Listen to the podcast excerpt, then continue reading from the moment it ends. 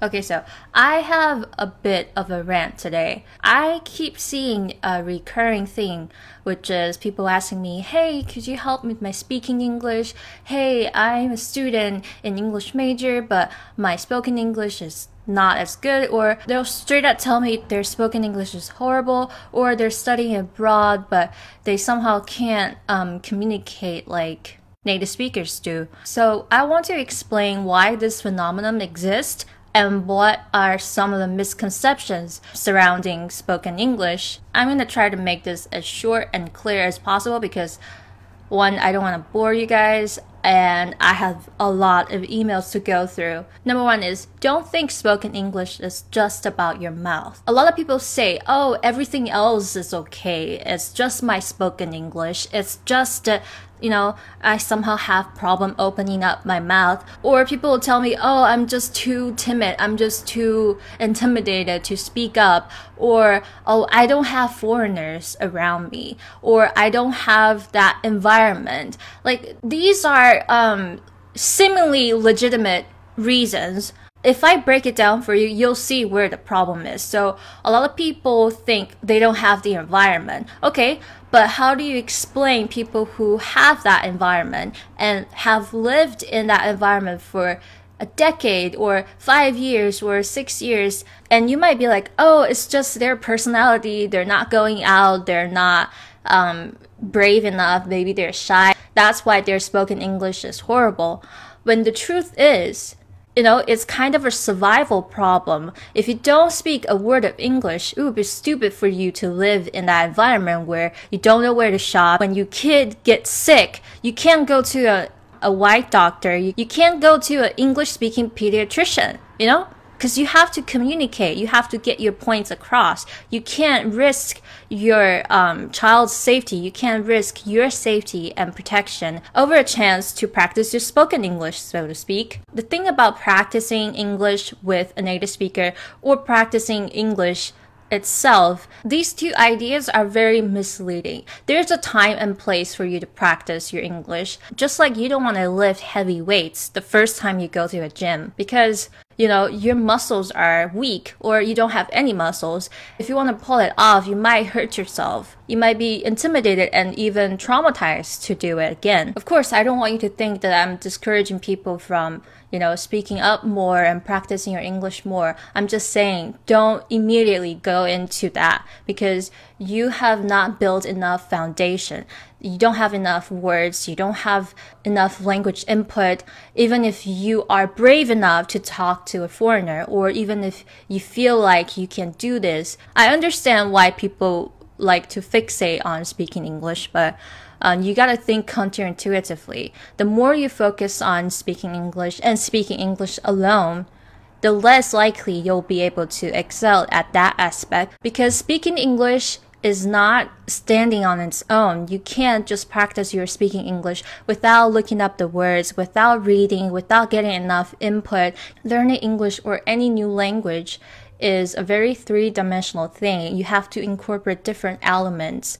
In order to speak up, you have to first understand what the other person is talking about. If you can't understand when you're listening, you have to at least be able to recognize on paper what this person is talking about.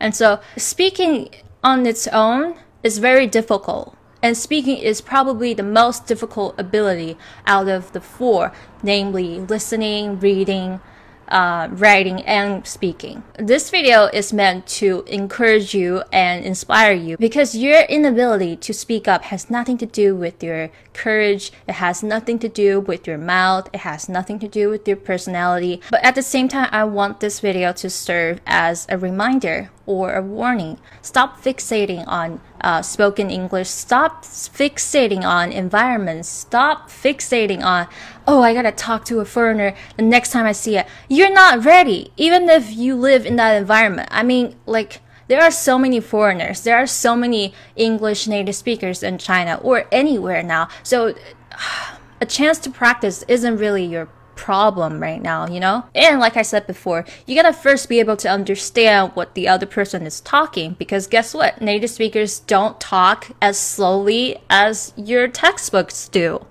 They talk like this probably even faster. You know, there are some native speakers who are teaching in China who will probably tell you, oh, you just gotta be, you know, courageous. You just gotta put yourself out there and be open to criticism and be brave and you can do this and, you know, you just gotta speak English more. And I'm telling you, they're telling you bullshit.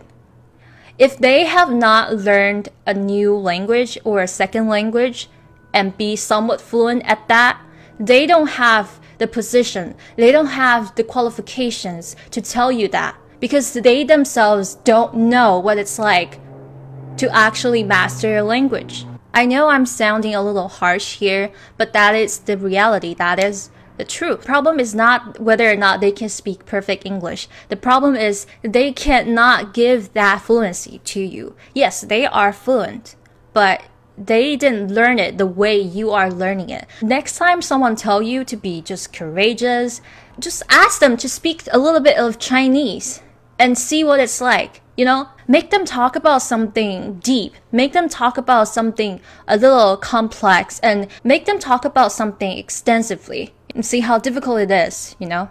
Ask them to actually understand what a Chinese person is talking about and see what it's like for them. And so there you guys have it. If I come across as rude and aggressive and mad, it's probably because I am, because I'm so sick of these people spreading out wrong messages and misleading people. They think they're encouraging people, but they're actually making people feel more um, afraid and just horrible about themselves. They're already questioning their intelligence, their memory, and blah, blah, blah. And for someone to tell them, oh, you just gotta speak up more that's like nothing. It doesn't help anyone. It's a solution that isn't really a solution. It's just, you know, an observation. Yeah, of course I can speak up, but like, I can't understand you. How can I speak to you when I don't understand anything? How can I, you know, uh, start a conversation without knowing these words? Because if you think about it, a baby spends its first two years, maybe one, but on average, two years not talking, not speaking anything. We are absorbing that information at the first two years of our life. That's our job. We have to absorb, we have to listen, we have to actually observe how our parents are using that language before we ever utter a sound. For you to be, you know, expecting yourself to speak up so soon. Uh, by the way, you are kind of a baby in that language acquisition process. It's ridiculous. Um, so I don't want to hear about people asking me to, you know, practice your spoken English. Um, I don't want to hear about it anymore. I think the one thing that I pride myself on is that I didn't just learn spoken English. Before I ever talked to a foreigner, before I ever talked to a native speaker, I spend a lot of time talking to myself. I spend a lot of time practicing my pronunciation without anyone around. You know, my accent, you know, some of you call it almost American, perfect American. I don't care, but I spend a lot of time on it without, you know, foreigners or native speakers correcting me. I have my own, um, you know, insecurity issues or, you know, perfection issue. I was getting myself ready to talk to a native speaker because I don't want to just talk to you about, oh, the weather, oh, my school. I actually want to contribute to your life. Like, uh, I want you to think I'm a legitimate person. I don't want you to think, oh, this Chinese girl is just using me to practice her English. I want to feel like I'm intelligent, I'm knowledgeable, I know what I'm talking about, and I can like bring value to your life, you know? Because nobody wants to be held hostage for you know, practicing that other person's English skills. So I think that's it. I'll see you next time. Bye.